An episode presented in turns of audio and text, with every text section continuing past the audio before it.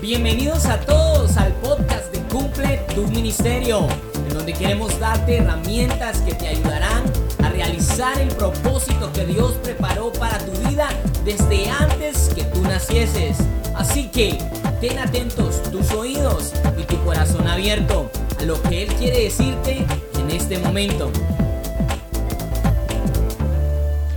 Hola, hola, Dios les bendiga, espero que se encuentren muy bien. Mi nombre es Yanelisa Florian, colaboradora de Cumple tu Ministerio, y hoy traemos una palabra de bendición para cada uno de ustedes que se encuentra en Salmos 12.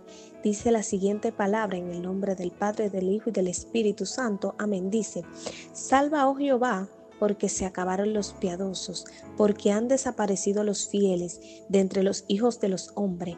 Habla mentira cada uno con su prójimo, hablan con labios lisonjeros y con dobles de corazón. Jehová destruirá todos los labios lisonjeros y la lengua que habla jactanciosamente. Los que han dicho, por nuestra lengua prevaleceremos, nuestros labios son nuestros. ¿Quién es Señor de nosotros?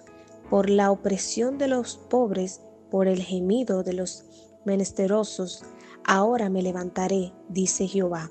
Pondré a salvo al que por ello suspira. Las palabras de Jehová son palabras limpias como plata refinada en horno de tierra, purificada siete veces.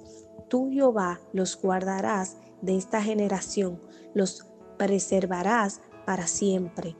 Cercando andan los malos cuando la vileza es exaltada entre los hijos de los hombres. Amén, gloria a Dios.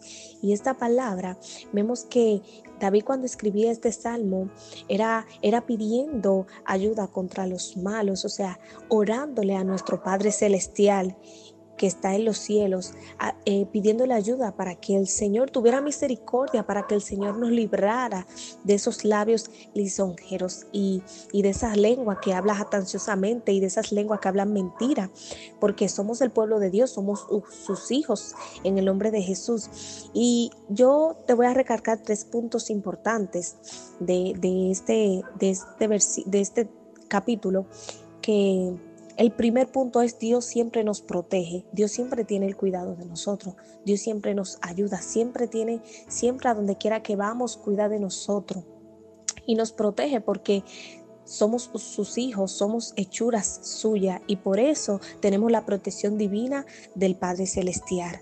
Otro punto importante es Dios siempre cumple sus promesas. Dice su palabra que sus promesas son más valiosas que la plata refinada. Eso quiere decir que el Señor nunca va a dejar una promesa sin cumplir. Siempre el Señor va a cumplir su promesa ya sea en un tiempo tal vez eh, un poquito lejano, pero su promesa siempre será cumplida porque su palabra es vida eterna y verdad para con todos, en el nombre de Jesús. Otro punto es que Dios es fiel. Dios es fiel con los que le son fiel, con aquellos que le buscan, con aquellos que no hacen lo indebido, con los del, eh, como los del mundo, es un ejemplo. Eh, como aquellos que, hablan mentira, ni que se engañan unos con otros. O sea, el Señor no va a ser fiel con, con ese tipo de personas o con esas personas que, que, ¿verdad? que practican lo del mundo. Pero el Señor sí sabe, ¿verdad? Lo que, lo que nosotros necesitamos, que es de su fidelidad y, y de, su, de, su, de su Espíritu Santo, ¿verdad? Estamos, estamos viviendo en una dispensación eh, donde nosotros estamos en la mejor dispensación y es en la dispensación de la gracia, valga la redundancia, porque tenemos privilegio a, una, eh, a una comunicación directamente con el Padre, ¿verdad? Tenemos el, privilegio de encontrar un nuevo día, ¿verdad? De, una esperanza donde podremos hablar directamente con nuestro Señor Jesucristo. Eh, y de verdad que Como decía el primer punto, tenemos a un Dios que nos protege, así que confiemos en Él, creamos en su palabra y será hecha. Cada una de nuestras peticiones delante del Señor, en el nombre de Jesús, solamente debemos de declamarle al Señor, de orarle al Señor, de pedirle con fe de verdad y ser humillado y contrito delante de su presencia. Y yo te aseguro que de verdaderamente tendremos eh, la protección divina del Señor en el nombre de Jesús.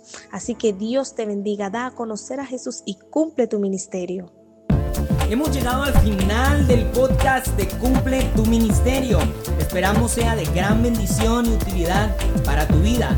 No olvides suscribirte y seguirnos en nuestras redes sociales para seguir recibiendo contenido que te ayudará a crecer en tu ministerio. Y recuerda, da a conocer a Jesús. Cumple tu ministerio.